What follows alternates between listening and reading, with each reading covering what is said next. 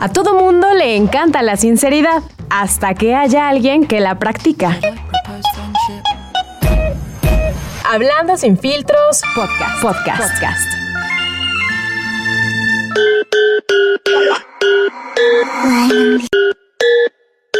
Cierra los ojos y pon la mente en blanco.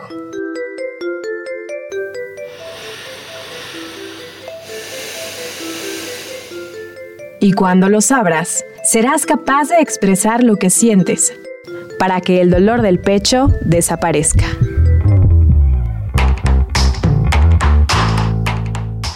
La vida no siempre es como nos han contado. Atrévete a cuestionar tus creencias. Hablando sin filtros. Should I propose friendship?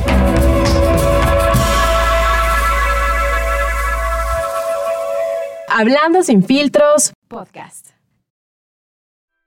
De todo y nada podcast. Pláticas sin mucho orden, pero con sentido. Un espacio donde abordamos temas que a muchos les inquietan, pero que pocos se atreven a platicar. Comenzamos.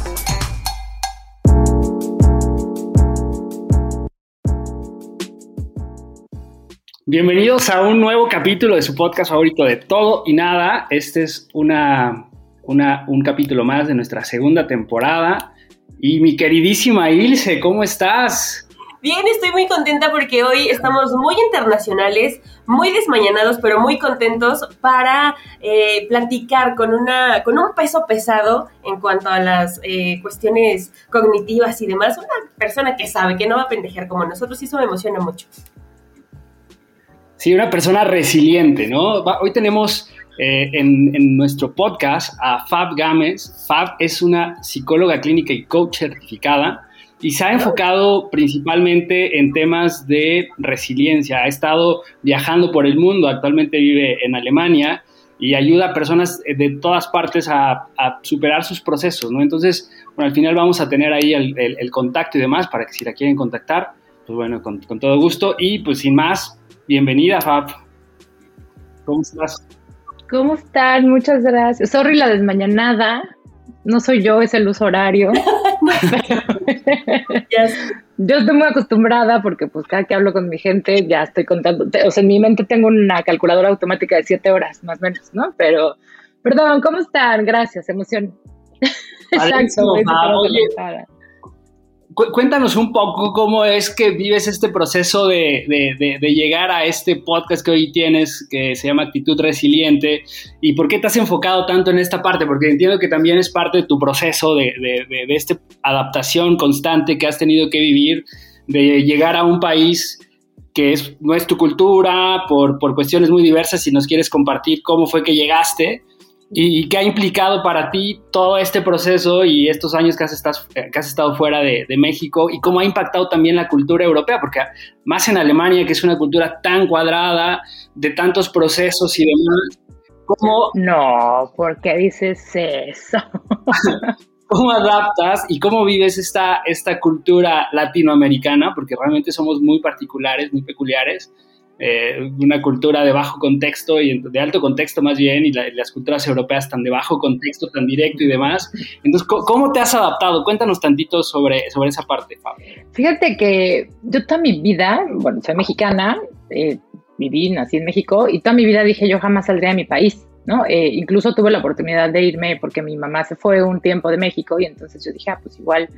Pero yo jamás dije, o sea, yo siempre dije, no, yo amo mi país, me encanta mi país, ya pero pues el amor opina otras cosas cuando creces, ¿no? Y entonces, eh, en, un, en, una cuestión de, de, empezar una relación y los cuatro meses decidir casarnos y decir, bueno, va, él ya vivía en Europa, y entonces pues dije, me voy, ¿no?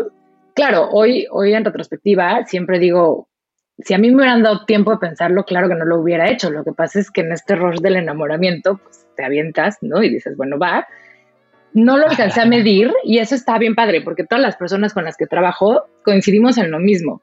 Cuando tú decides salir de tu país, según tú estás midiendo todo lo que va a pasar, todo lo que va a cambiar, todo, no hombre, o sea, no mides ni el 30% de lo que realmente va a pasar, pero bueno, alguna idea tienes. Y sí fue un choque bien fuerte porque cuando tú te mudas, haz de cuenta que te quedas como sin herramientas como para solucionar las cosas, ¿no? Y entonces te empiezas a enfrentar pues a temas de soledad, de reivindicarte, de, volver a hacer una vida. Y yo siempre digo, haz de cuenta que yo veo mi vida como si tuviera cajitas, ¿no? Mi, cajita del trabajo, mi cajita de pareja, de amigos, de salud, de lo que sea. Si tú tienes un problema en alguna de estas cajitas, pues agarras las herramientas que hay en las demás y lo solucionas. Cuando te mudas dejaste todas tus cajitas en tu país, porque llegas y resulta que aquí pues no eres tal, no tienes tal conexión, no hay tanta gente, no sé qué. Entonces es un proceso bien complicado y en esta parte, o sea, la verdad es que yo acepto que viví un periodo de depresión fuerte porque tienes una pérdida de identidad. Imagínate que tienes 30 años pensando en etiquetas que te definen, porque eso es al final, ¿no? Soy tal, soy tal, o sea, ya sea de roles o de títulos, de lo que quieras, y llegas a una realidad en la que ninguna de esas etiquetas te sirve porque aquí no las tienes, ¿no? Entonces es un, es un shock como de, uta, ¿quién soy? Por un lado. Y por otro lado, bueno, pues eso te pega en autoestima, etcétera. Entonces, cuando me empecé a, pues, a, dar chance de pensar qué quería hacer, retomar mi práctica clínica como psicóloga, etcétera, me di cuenta que mucha gente pasaba por el mismo proceso que yo y que además es más común de lo que creemos. Y me di cuenta que si algo me caracterizaba y que no había dejado en México, era que a lo largo de la vida había sido resiliente. Es decir, había tenido como esta capacidad de reponerme a las situaciones que en mi mente son adversidad. Porque, bueno, el, concepto de adversidad para cada quien es diferente, ¿no? Y también depende del momento de en que estés. O sea, hay gente para quien adversidad es levantarse y que le aprieten los zapatos. Pues esa adversidad y es validísima. Y hay gente para quien adversidad es perdí a un miembro de mi familia y para mí la vida no vale nada, ¿no? O sea, yo no cuestiono lo que cada quien definimos como adversidad, pero sí creo que, que es muy importante ser resilientes o desarrollarnos resilientes. Y por eso fue que empecé con el tema de actitud resiliente. Creo mucho en que una actitud resiliente nos puede hacer cambiar la manera de vivir. Oye, cuéntanos un poquito más sobre qué es esta, este concepto de resiliencia para la gente que quizás no está tan familiarizada con el concepto. ¿Qué es ser resiliente y cómo, cómo lo definirías como en términos muy prácticos y generales? Sí, porque resiliencia en realidad viene de la física, ¿no? O sea, la resiliencia es esta capacidad que tiene el resorte de, después de un choque, de una crisis, volver a su estado natural. Pero en psicología, en realidad, dime perdóname, a mí me suena como a rebotar, o sea, como que entiendo resiliencia como, como esa parte de lo, como, ir esquivando un poco, ¿no? Y ahorita que decías lo del resorte, dije, ya ah, no mames, claro. sí, tal cual. Es eso, es como, llega una crisis, te puede deformar, pero la idea es que vuelves a tu estado natural, digamos, o lo más parecido a lo natural. En psicología es un poco lo mismo, es, es lidiar o aprender a lidiar con la adversidad y, que haya una lección de por medio, que pueda haber un crecimiento, que pueda haber una manera de desarrollar estas herramientas. Yo, ahora que lo preguntabas, Carlos, de lo banal, yo siempre digo, para mí resiliencia es aprender a hacer lo mejor de la situación. Porque no puedes definir cuál es la situación que te viene o a la que te estás enfrentando. Lo que sí puedes hacer es asegurarte que estás haciendo lo mejor que puedes. Claro. Fíjate que ahorita que nos esta parte de, que tú vives en otro país, bla, bla, bla y demás, recordé un documental eh, donde habla ¿no? del ranking de los países más felices del mundo y creo que se liga de una manera importante porque em, si bien eh, los países más felices no tienen que ver con, con, que sean los de primer mundo, en realidad los países más felices son aquellos que tienen mucha adversidad y han podido eh, solucionar este tema, ¿no? Entonces ahí como que entra un poco este, este tema de la resiliencia, ¿no? De qué hacen con lo que tienen, ¿no? Y como un evento quizás traumático, no sé, por ponerle un nombre, los lleva a que desarrollen capacidades positivas a través de esto, ¿no? Es más o menos como mi cerebro puede entender un poco el término de resiliencia, que yo le decía a Carlos, es que a mí me cuesta mucho trabajo entenderlo, pero una vez que, procesas como las adversidades que has tenido y cómo, tienes tus, tus skills para poder salir de ellas, creo que tienes un punto importante, ¿no? Cañón, para mí, o sea, por eso me encanta el tema, porque digo, pues problemas todos vamos a tener en todas las etapas de la vida. El punto es qué vas a hacer con ellos, ¿no? Oye, Fab, a mí justo coincido en este tema, pero tengo un conflicto. Porque, o sea, también de repente caemos y, a veces cuando escuchamos este tipo de, temas del índice de la felicidad y demás, o sea, lo asociamos siempre con tener una actitud positiva todo el tiempo. O sea, decir, ah, no hay pedo, no pasa nada, lo superas, etcétera. Y para mí creo que el tema de resiliencia, o así es como, como mi concepción, ¿eh? o sea, como que va más allá porque yo entiendo la vida como, como un proceso en donde vas a tener mucho dolor, ¿no? Constante. Y entonces más bien es cómo superas, o sea, y, lo afrontas. O sea, al final no es como de voy a evitar el dolor. O sea, lo que puedes evitar es el sufrimiento, me parece. O sea, al final tú decides si te quedas clavado en ese proceso o encuentras herramientas para superarlo. Y no solamente como decir, no pasa nada, la vida sigue, etcétera, sino más bien, ¿qué me dejó este proceso? Y cómo puedo ser mejor gracias a esto que estoy viviendo, ¿no?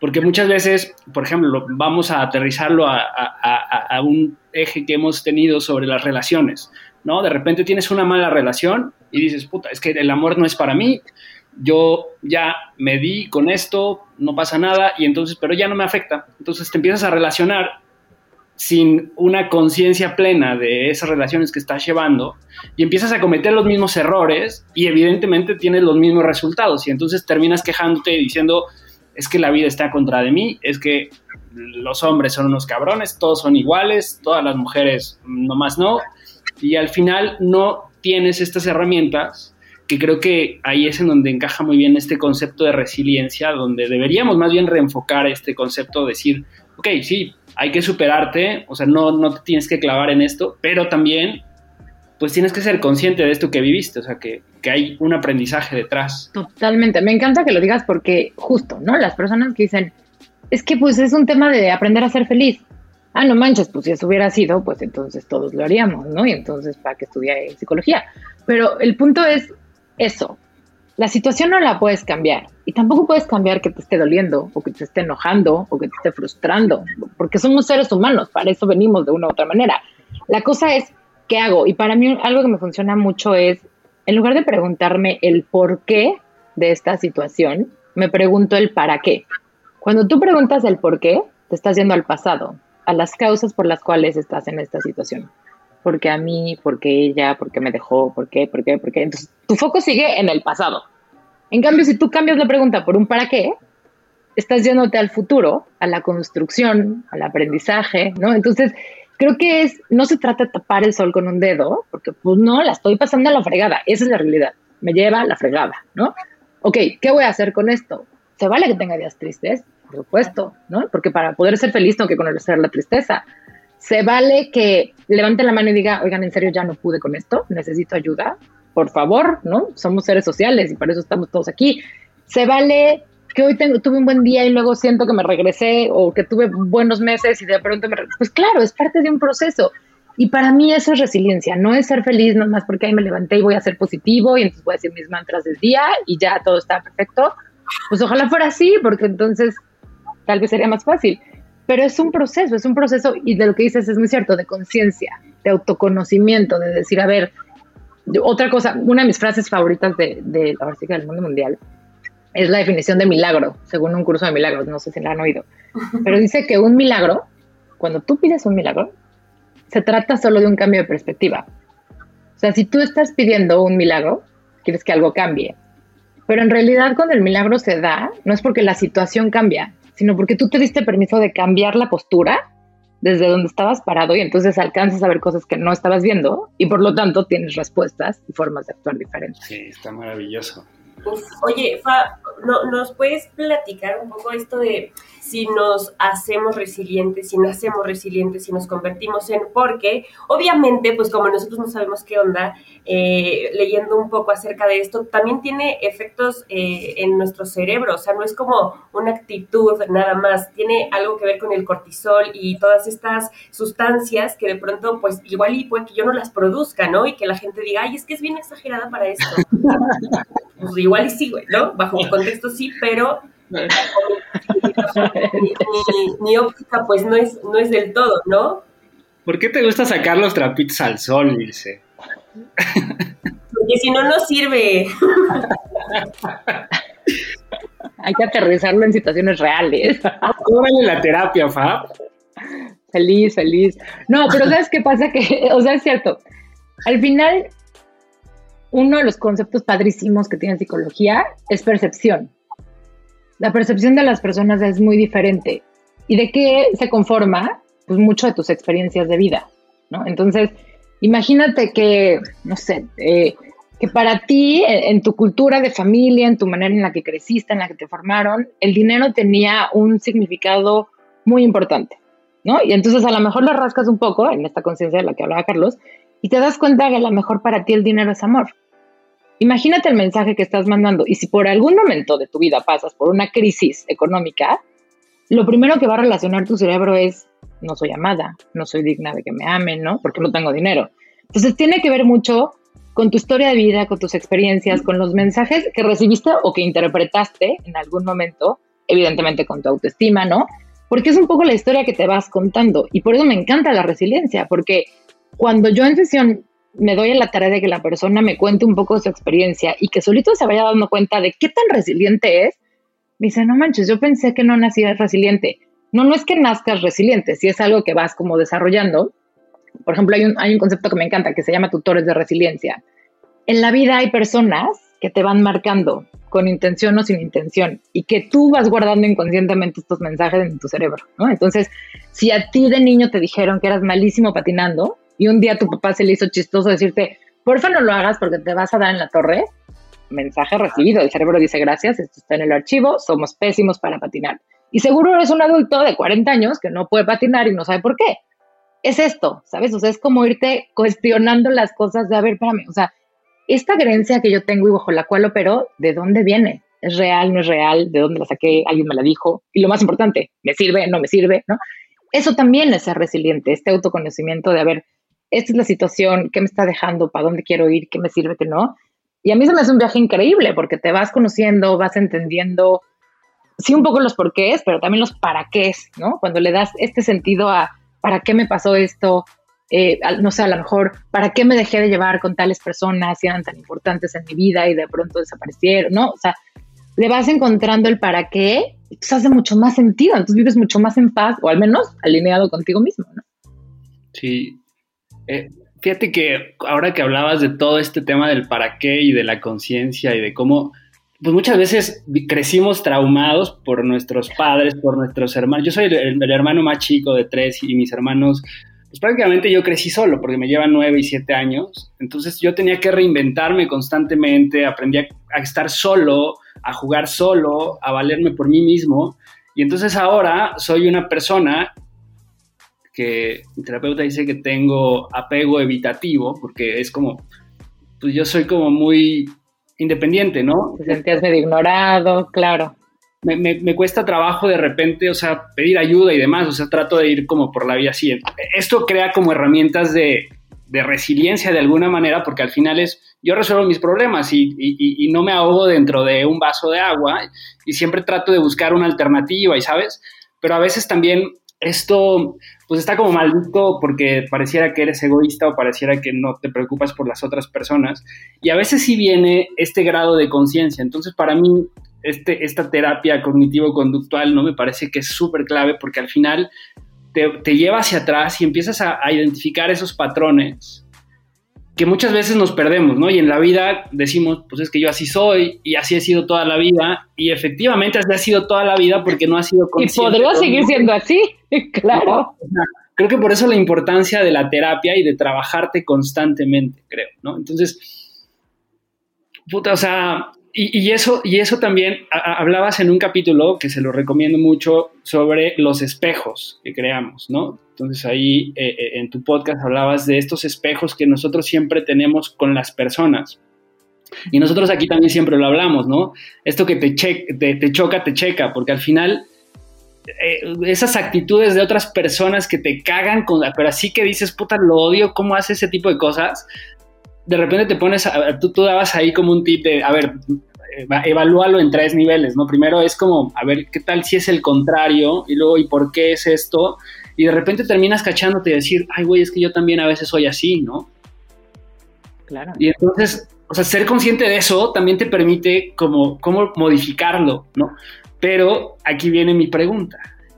¿qué herramientas tendríamos para poder empezar a, ser más conscientes o para tratar de tener como esta actitud también, ¿no? ¿Como para desarrollar, la resiliencia, dices? Sí, exacto. Pues Una para desarrollarlas, pero también para ser consciente de que algo está mal en ti. O sea, porque como dice Ilse, no todos somos iguales, no todos vivimos las situaciones de la misma forma. Entonces, algo que para mí resulta muy simple, para Ilse puede ser un drama, ¿no? Y al revés, cosas que para ella dicen, güey, ¿por qué te clavas en eso? Y yo así de, bueno, es que o sea, estoy súper preocupado. Y a veces nos pasa, ¿no? De repente en discusiones que tenemos, me dice, güey, pero es que eso es así como, pues, no pasa nada, ¿no? Y, a veces ella se, se, vuela en ciertas circunstancias y, y para mí es como muy sencillo. Y entonces a veces vamos en la vida. Antes yo tenía una frase que siempre decía, es que es muy lógico, ¿no? Y, y, de repente me cagó esa frase porque decía, es que no es lógico para nadie, o sea, es lógico para mí, porque este es mi sistema de creencias y mi, mi, historia de vida y mis experiencias, pero la persona que está enfrente tiene otro contexto totalmente diferente, entonces no es lógico, o sea, es simplemente es cómo te comunicas para llevar a ese nivel, ¿no? Sí, define lógico. O sea, para mí creo que es muy importante esta parte de la empatía, ¿no? Que, estábamos platicando antes de, grabar de, a ver, uno, yo no tengo la verdad absoluta. Eso es bien importante entenderlo. Y dos, uno de los mejores consejos que me han dado en la vida es cuestionate absolutamente todo, especialmente lo que tú piensas. O sea, ese mensaje que viene de ti para ti y que tú consideras la realidad absoluta, date un minuto para cuestionarla y si no, y si fuera diferente, ¿no? Y si hay algo que no estoy viendo, yo en, mis momentos como de más dolor, de, circunstancias de esas que no le deseas a nadie en la vida, ¿no? Siempre me preguntaba, o sea, ya cuando llegué al punto de crisis de, ok, ya se me salió de las manos esto, ¿qué voy a hacer? Mi pregunta favorita es, ¿qué no estoy viendo? O sea, ¿qué de esta situación? Obviamente ya estoy tan envuelta en la preocupación, en el dolor, ¿no? ¿Qué no estoy viendo? Entonces es como darte esta, este momento de, de poder reencuadrar las cosas y decir, a ver, espérame, o sea, ¿qué de esta situación estoy viendo? si esta situación fuera mi mejor amigo, ¿qué le estaría yo diciendo? O, cómo lo estaría yo viendo? Como darte permiso de salirte un poquito. Esa creo que puede ser como una herramienta de autoconocimiento muy importante, ¿no? Otra es la flexibilidad. A veces somos bien un poquito flexibles, porque otra vez creemos que tenemos la verdad absoluta y como dices, ¿no? Que lo que es lógico, pues por Dios, es lógico, ¿no? O sea, ¿cómo no lo estás viendo? ¿Qué tan flexible estás siendo? ¿Qué tan flexible estás siendo con el, y si no? Y si eso que para ti es 100% racional y lógico no fuera así, pues te vas dando chance como que de abrir puertas donde a lo mejor están las respuestas que estás buscando, ¿no? Claro, oye, justo ahora que decía esto, Carlos, eh, de, de, cómo vamos creciendo y cómo de alguna manera nos condiciona y, esto no nos define pues a futuro, no siempre lo podemos cambiar y eso es algo que he aprendido durante estos meses, ¿no? Yo sí creía que como naces casi casi que te mueres, ¿no? O sea, es algo que ya tienes en el chip y no hay manera de cambiarlo. Ahora lo puedo ver diferente y esta parte de desdoblarte un poquito de tus pedos y salir y, pensar, güey, ¿qué estaría pensando si fuera mi cuate? ¿Qué estaría pensando si fuera Carlos? ¿Qué estaría pensando si, fuera Fa? Hay, hay, una cosa interesante que, que pensaba yo justo antes de entrar a la plática que era, bueno, yo puede que la haya brincado o mi vida haya transcurrido sin un papá. No tengo pedo, seguro, ¿no? Puede que mi vida eh, haya o funcione diferente porque no tuve una mamá presente, ¿no? No tengo pedo. Pero de pronto, ¿qué pasaría si en este, eh, en este proceso yo me entero, estamos futureando, ¿no? Tengo una enfermedad y entonces con eso ya no puedo. Creo que también la sensación de acumulamiento viene en un punto importante donde justo lo que decía Carlos, para mí ya no va a ser sostenible poder con una situación así, ¿no? O al revés, eh, no sé, para lo, lo, que para mí es un poco fuerte, pues para él no va a ser. ¿Qué onda? Es que, ¿sabes qué? Que a veces el caminito fácil es ignorarlo. Y ni siquiera lo ignoramos conscientemente. No es como que tú digas, ay, pues ignoré la parte del papá o la parte de la mamá, ¿no? O sea, Simplemente dentro de tu idea de ser resiliente, y ni siquiera es como de, ay, me levanté resiliente, sino dentro de tu idea de seguir con tu vida, dices, bueno, pues a esto no le voy a dar tanto poder, a esto ya aprendí a lidiar con él. Pero claro, yo, yo digo que siempre es como tener el closet en el que vas guardando cosas y el día que quieres sacar un balón se te vienen encima siete años de acumulamiento, ¿no? O diez, o no sé. Pero, pero es eso, si tú te das chance de trabajar contigo mismo, de estarte cuestionando todo, absolutamente todo lo que piensas, ¿no? Es desgastante al principio, sí, porque de pronto dices, no manches, abrió una puerta y se me abrieron siete más, ¿no? Y luego dices, no, mejor ahí muere, y la cierras y como que estás de vuelta y estás dando, ¿no? O sea, no sé, como cuando cortas con alguien. Muy poca gente se pone a reflexionar qué parte de esto fue mi chamba. ¿Qué parte, o sea, está bien fácil como echarle la culpa a alguien, no sé qué, pero al paso de los años te das cuenta que te estás buscando el mismo patrón de parejas ah, pues claramente hay algo que trabajar en mí, ¿no? Pero ya que cerraste la puerta durante tantos años hasta que se te vino encima. Entonces, creo que esta invitación a hacer introspección, a cuestionarnos si esto es real o no, En la vida hay tres tipos de problemas. El primero es los problemas reales, cuya solución sí está en tus manos, pues ¿qué haces? Te ocupas de ellos. El segundo es los problemas que son reales, pero que la solución no está en tus manos. ¿Qué haces? Te ocupas de la emoción que te está generando esto. Porque tú no puedes solucionar ese problema, pero sí puedes lidiar con la emoción que te está generando. Y el tercer tipo son los problemas que no son reales y que en realidad te los estás creando en la cabeza. ¿Por qué? Porque se dice por ahí que el 80% de lo que tú percibes como un problema es la historia que tú te contaste en la cabeza del problema. Solo el 20% es la situación real. Me encanta que él está muerta de risa y no sé por qué.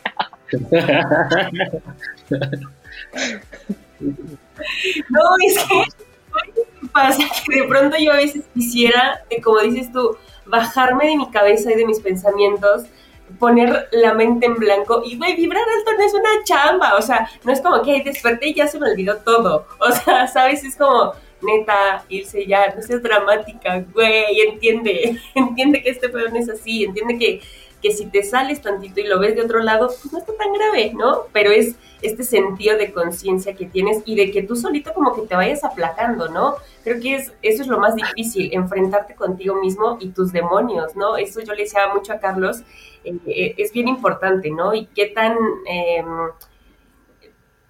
fuerte es que tú los conozcas. Si te vas a atrever a conocerlos, ¿no? Porque a lo mejor pues, de manera inconsciente sabes que están ahí, pero, pero sí, sí es, o sea, a ver, yo no estoy diciendo que, que ir a terapia o que enfrentarte contra este ti mismo sea fácil. ¿Es liberador? Te lo firmo. O sea, eventualmente va a ser liberador y va a ser una experiencia increíble. Pero el proceso, pues sí puede ser un poco complicado porque llevamos años operando así, ¿no? O sea, la gente que llega a terapia y dice es que yo espero que ya en dos sesiones esto acabe. Pues no, yo soy enemiga de las terapias largas, pero pues también me encantaría tener una varita mágica y decir, voy a eliminar todos los pensamientos de tu cabeza y ya. En realidad, nuestro sufrimiento viene mucho de esta parte de darle permiso a nuestros pensamientos de que nos dominen. Y a veces esos pensamientos no te das cuenta, ¿no? Pero, pero justo este, el término en inglés como eh, overthinking o el sobrepensar las cosas todo el tiempo, es un desgaste como si estuvieras corriendo todo el día, ¿no? O sea, ya estás física y emocionalmente muerto porque pues, no puede ser, pues de qué estoy cansado, de pensar, de darle vueltas al asunto, ¿no? Pero ahí probablemente sea porque estás haciendo las preguntas incorrectas. A lo mejor estás en un por qué en lugar de un para qué, ¿no? Wow. Puede ir por ahí. Aparte, este tema de, lo que hablas de cómo vivimos cada situación, o sea, no sé si, si te pasa, estás como también en este rango de edad de, del nuestro, de un poco más joven, me parece, pero ya somos como chavorrucos, ¿no? Sí, sí. este Perdóname, Carlos, yo no, no es cierto. tú eres muy joven, la verdad es súper joven. No, no, estoy aquí realmente con dos mujeres hermosas, eh, súper inteligentes, exitosas, resilientes y demás. No, pero, pero mi, mi, reflexión va más en el sentido de, porque cuando empiezas a hablar todo esto, me, me, fui a, a, pensar sobre cómo vivía cuando era más chavo, ¿no? O sea, que de repente igual te empiezas a, a crear una serie de máscaras, entre máscaras, entre esto que dices del overthinking, de que todo el tiempo estás, oye, ¿qué pasa si esto? O en el otro extremo, en el valemadrismo extremo. No pienso, claro. De que la vida es como es y voy a disfrutar el proceso y entonces voy a enfiestar cada ocho días o a veces tres veces a la semana, ¿verdad, Dice? Ay, güey, tu hígado. está muy dañado por esas circunstancias, que a veces no eres consciente, ¿sabes? Eh, y a veces también, o sea, como estilos de vida que de repente no, no, no estás trabajando, pero también creo que eh, la clave es precisamente esto que comentas de cómo te empiezas a conocer más, ¿no? Y cómo empiezas a generar estas herramientas.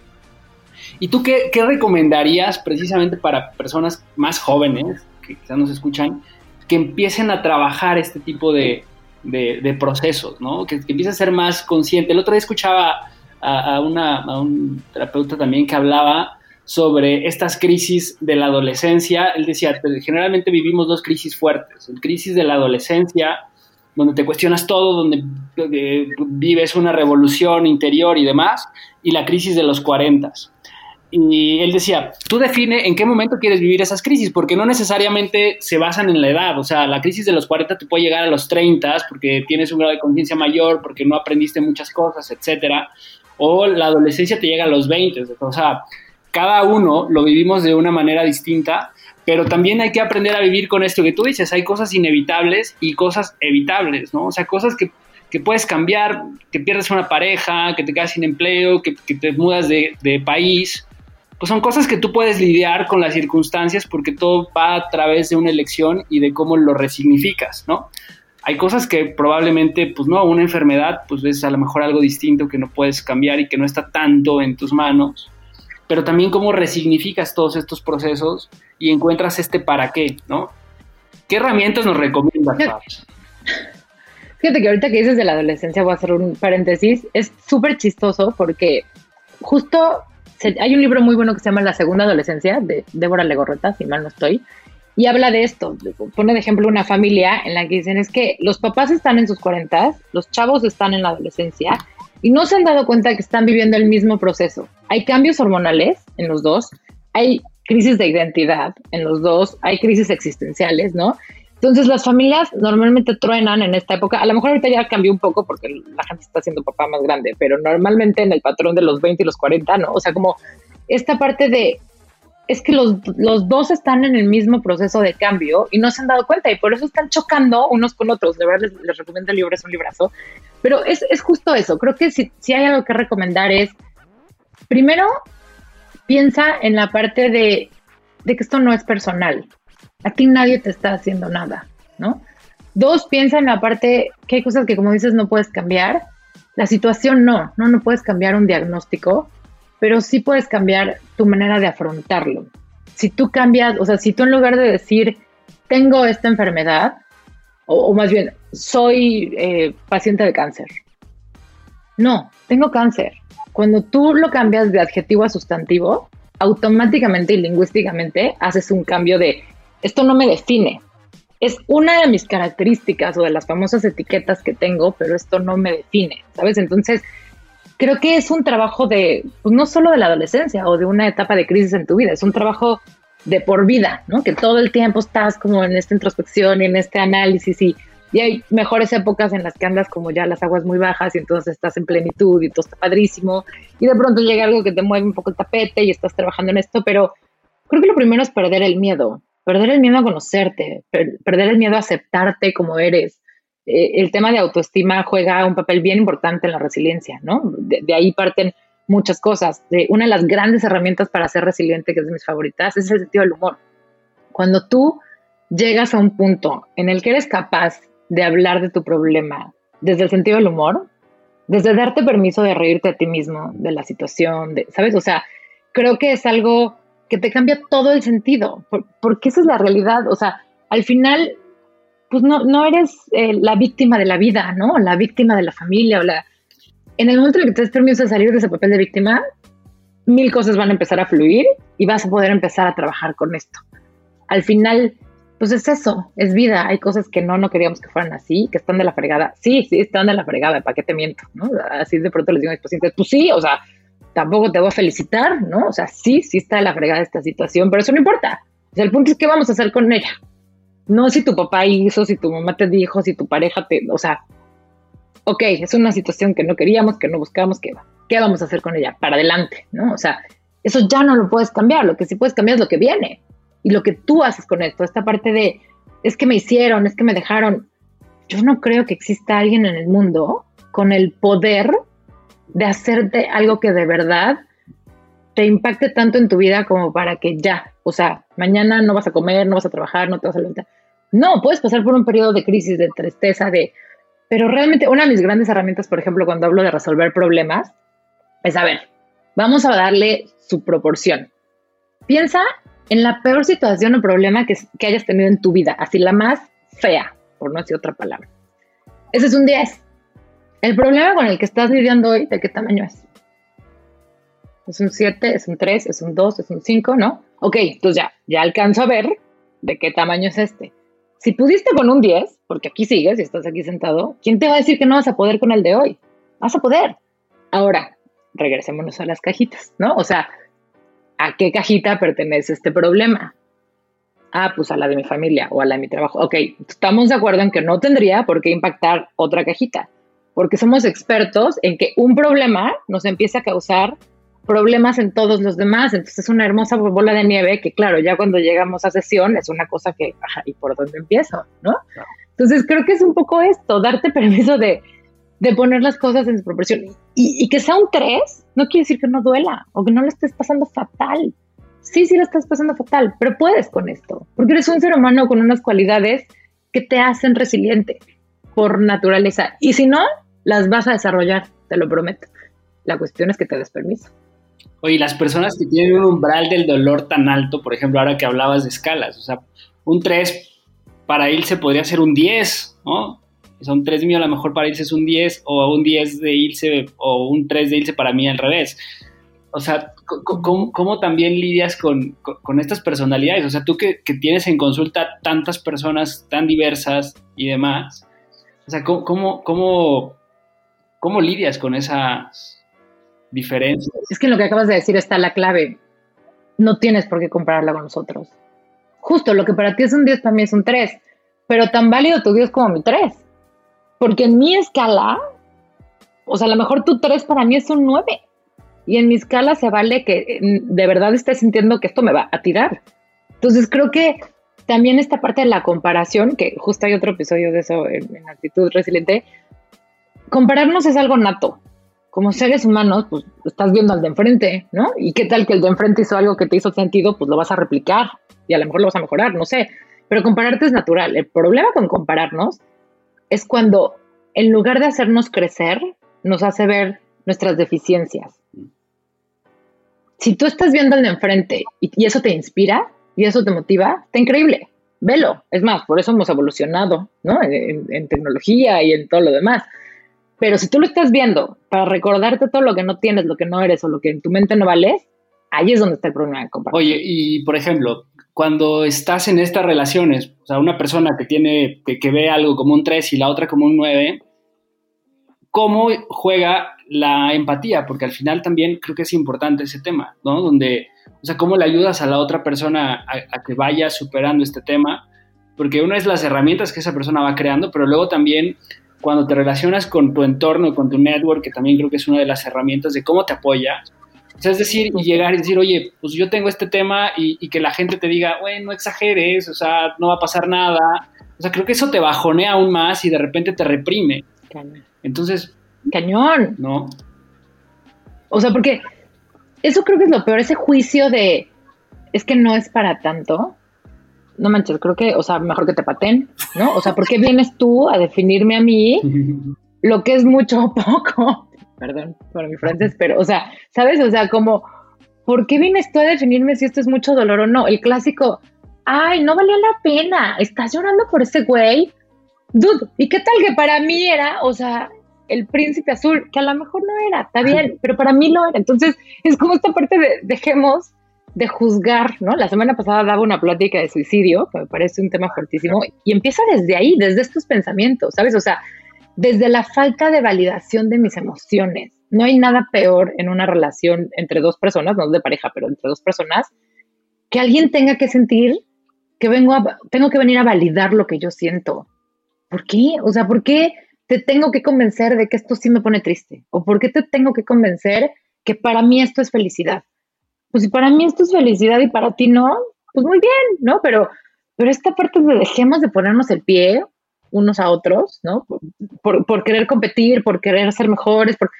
A ver, aquí el dolor y la prosperidad y la abundancia de cada quien es personal. O sea, si te vas a comparar, pues compárate contra el Carlos de hace tres años o de ayer, ¿no? O sea, al final, porque creo que está horrible ¿eh? esta parte de estar en una reunión y que entonces no sé si les ha pasado, pero no sé, en, unos drinks con unos amigos, ¿no? Y llega uno y dice, no manches, traigo un problema en la oficina, no sé qué, neta no duermo, bla, bla, bla. Y llega el otro y dice, mi esposa me puso el cuerno. Entonces el del trabajo ya automáticamente dice, olviden mi tema, o sea, no vale la pena las cubas de hoy. ¿Por qué? Es tan importante uno como otro, ¿sabes? O sea, o llega un tercero y dice, perdí a mi abuelita. Ah, entonces a los demás, no, o sea, los tres son dignos de nuestra atención, de nuestro papacho, no, pero, pero no es uno más que otro, porque entonces nunca vas a acabar. A ver, defíneme más o menos.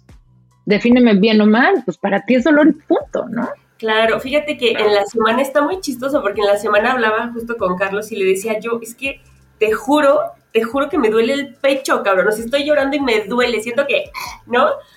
Y él me decía, o sea, no sé, probablemente el Carlos de hace año y medio me hubiera dicho, ay, no mames, y ya, cuando se te baje hablamos, ¿no? No sé. Pero ahora me dijo, no, no, por supuesto que te tiene que doler, ¿sabes? Esta parte de lo que tú decías, un poco la empatía, pero también, no sé si estoy muy volado, que pex, pero pudiera ser también la responsabilidad afectiva de lo que él cuidó como mucho las palabras, ¿no? Para el momento que yo estaba eh, viviendo y se me hizo como muy cool, ¿no? Entonces, esto que dices es muy importante, ¿no? Ponerle nombre a mis emociones y de ahí poder eh, identificar estas áreas libres de conflicto para que yo con eso pueda eh, trabajar en el crecimiento y salir de mi tragedia, ¿no? Que es lo que yo, bueno, en la semana sentía que, Dios, ¿no? O sea, se me venía el mundo encima. Claro, por supuesto. Y además, esta parte, dime. He trabajado y se ve, te das cuenta, agradeceme. Gracias a todos nuestros invitados que nos han hecho muy pendejos. Gracias. Pero es que, ojo, también ese es un tema padrísimo. Ahorita que hablabas de la red social, que es pilar de, de ser resiliente, cuando tú te estás dando el permiso de escuchar a alguien, a un amigo, a un familiar, no le tienes que resolver el problema. A veces nos da miedo acercarnos a alguien que la está pasando mal porque no sabemos qué hacer. Porque traemos estas creencias de, no, no manches, o sea, si voy a abrir la boca es para algo constructivo o para que de verdad le aporte. Pues a lo mejor no tienes que abrir la boca, ¿sabes? También es un tema solo de acompañamiento, de decir, aquí estoy, ¿no? Perdón, o sea, ¿quieres mentar madres? Miéntalas, ¿no? ¿Quieres no sé qué? Aquí estoy, o sea, tú, en el ejemplo de ustedes dos que me encantó, o sea, Carlos no tenía que decirte, ah, mira, si haces esto te deja de doler el pecho. Ah, mira, pues si piensas esto, no, era su chamba, porque probablemente él tampoco tenga esas respuestas de cómo ayudarte o quitarte ese dolor.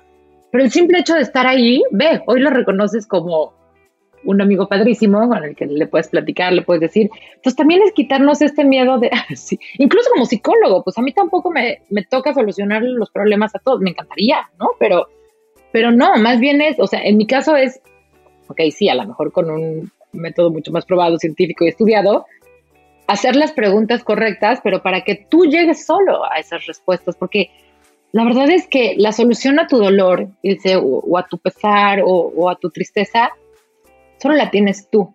Los que estamos alrededor te podemos acompañar, te podemos contener si lo necesitas, ¿no?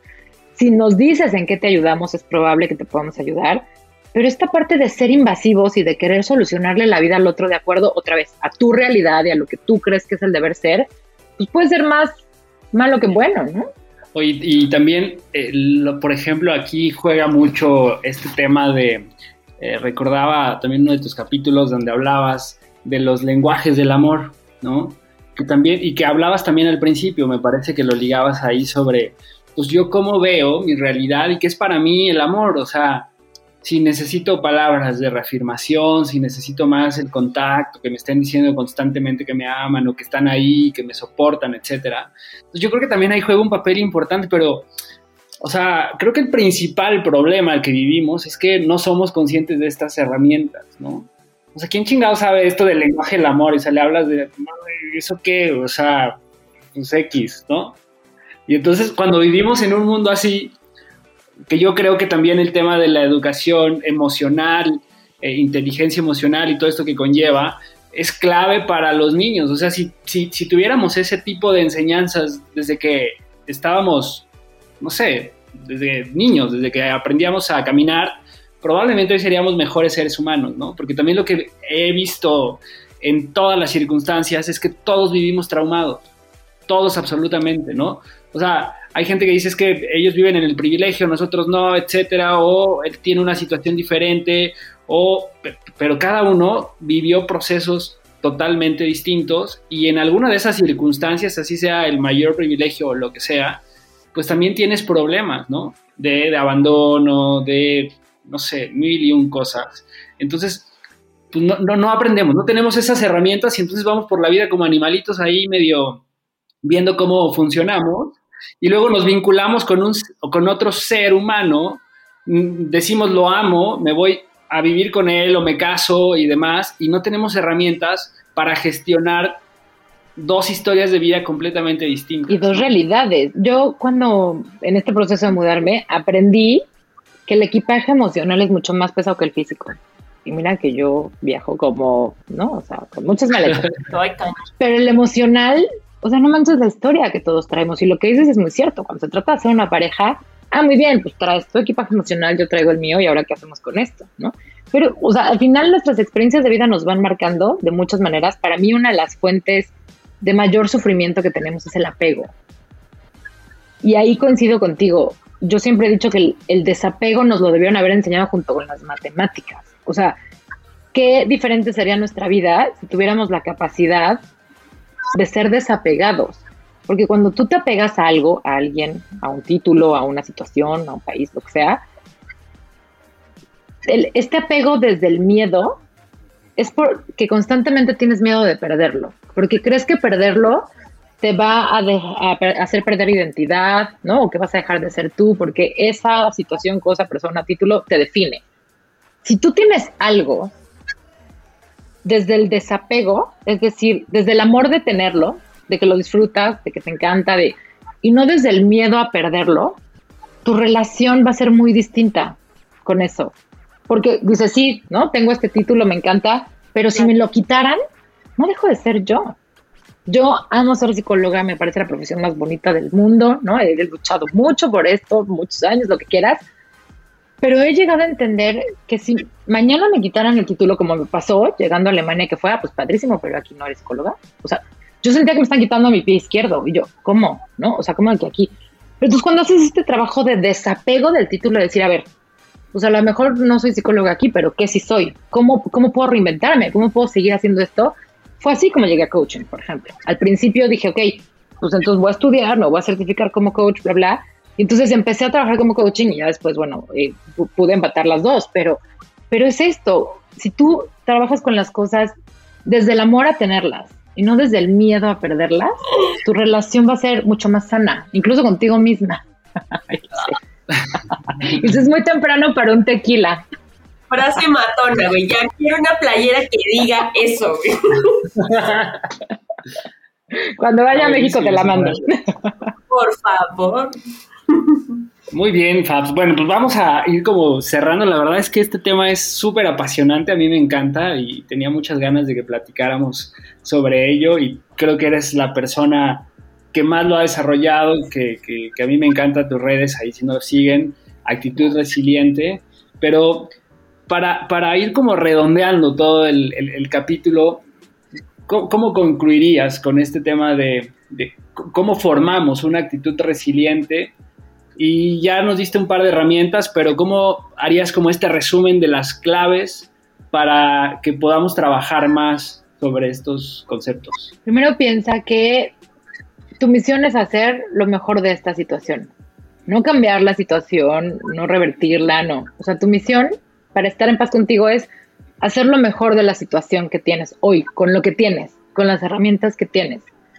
Si tú te alineas a eso, si tú alineas el vivir de acuerdo a lo que tú valoras en tu vida, lo que es importante para ti, no va a haber eh, como repercusiones ni culpas en un futuro. Porque cuando voltees atrás te vas a dar cuenta que pues sí, en su momento, como estaba la situación y con lo que tenía, así, me rifé. Hice lo mejor de la situación. ¿Que hoy lo haría distinto? Probablemente, pero hoy no soy la persona que era en ese momento. Entonces creo que, creo que es eso, recordarnos que, que probablemente hay algo que no estás viendo en esta situación, sobre todo para la gente que nos escucha y que la está pasando fatal por uno por otra, que no han sido dos años fáciles, ¿no? Recordarles eso, que, que todo es pasajero, para bien o para mal va a terminar, esto tiene un fin, esto tiene un tamaño, ¿no? Ponlo en su correcta proporción, esto afecta un, un, o debería solo afectar un área de tu vida y que eres mucho más fuerte de lo que crees. Lo que pasa es que a lo mejor en algún momento te creíste que no, pero vas a poder con esto siempre, porque para eso estás aquí. Aplausos. ¿Sabes qué? Que, pienso en esta frase que a mí no me gustaba porque como que no, no, le encontraba mucho sentido y era esto de que, que em, ay, ¿cómo va esta frase de que uno no sabe lo fuerte que es hasta que ser fuerte es la única opción que, que te queda? Y en realidad, hoy que la, que la pongo sobre este contexto que ya tengo, güey, pues es totalmente cierta, ¿no?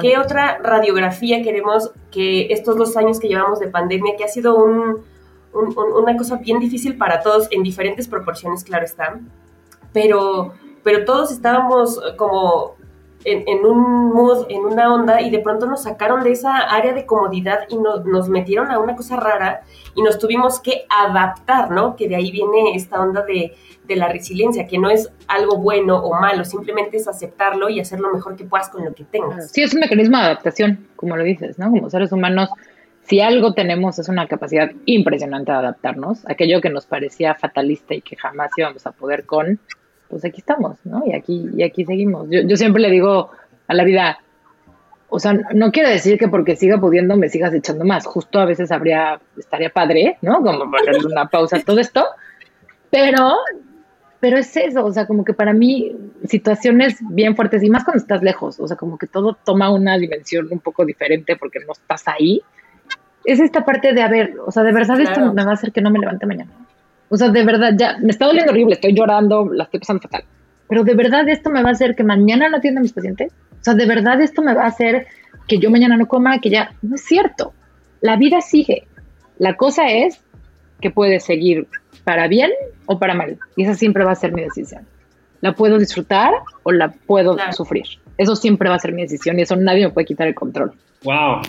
Es una frase llegadora. Qué buen cierre, la verdad me, me, encantó. De verdad, muchas gracias, Fab. Y la última, la última pregunta que me gustaría, ¿cuál sería tu frase de cierre del capítulo? O sea, si, si la gente se tuviera que quedar con algo, ¿qué, qué sería? Ya nos diste varias joyas, ¿eh? Ya te puse complicado Mira, porque te has dado muchas joyas. Estoy pensando.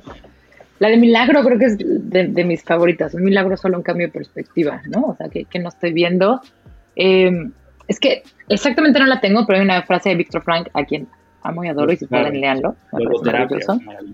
Eh, de logoterapia, el hombre busca de sentido. No me acuerdo bien, pero, pero él decía, lo único que no me pueden quitar es mi libertad de pensamiento. Mm.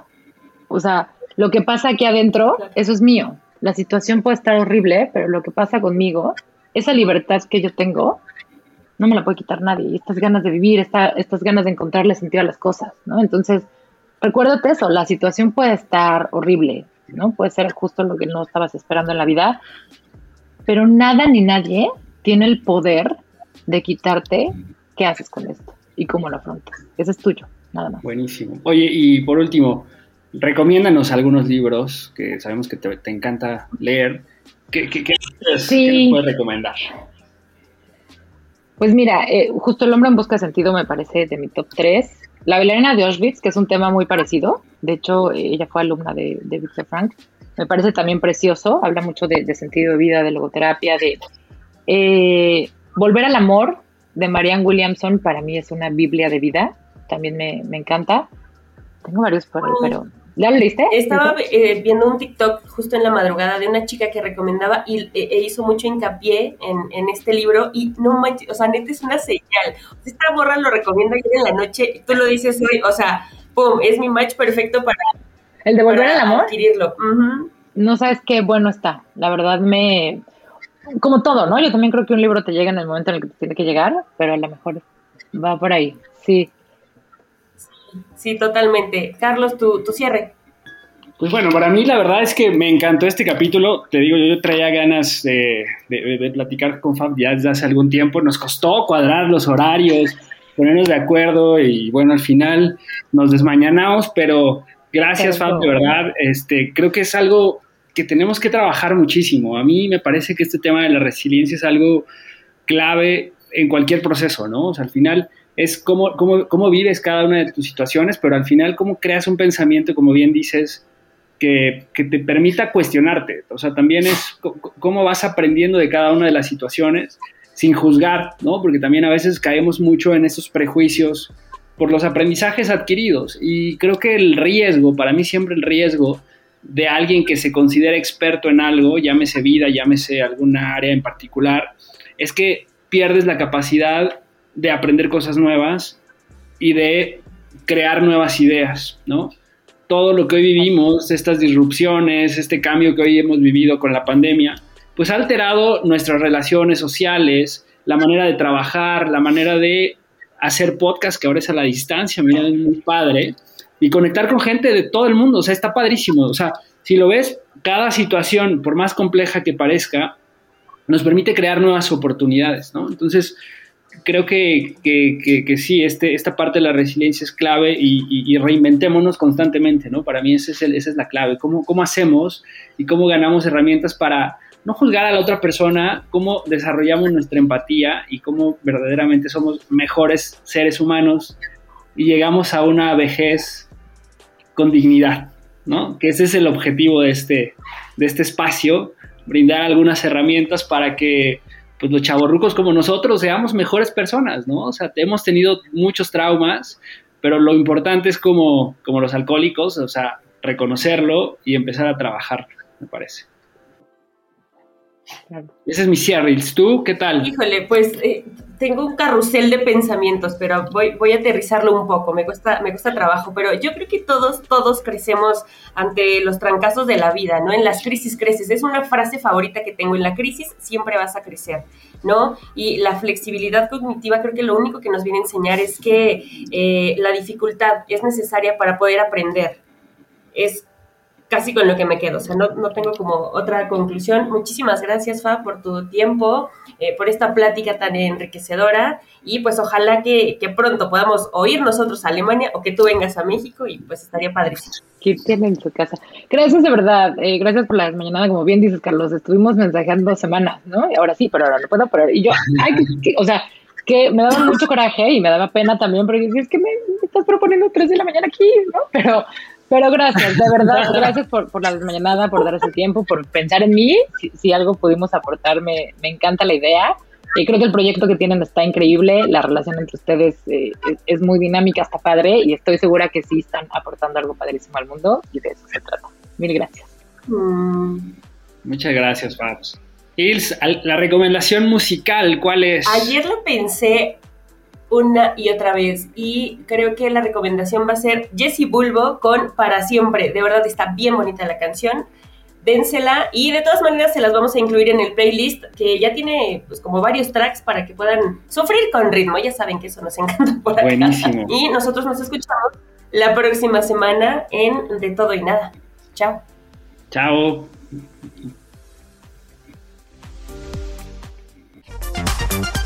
Ya se acabó la terapia de la semana. A la chingada.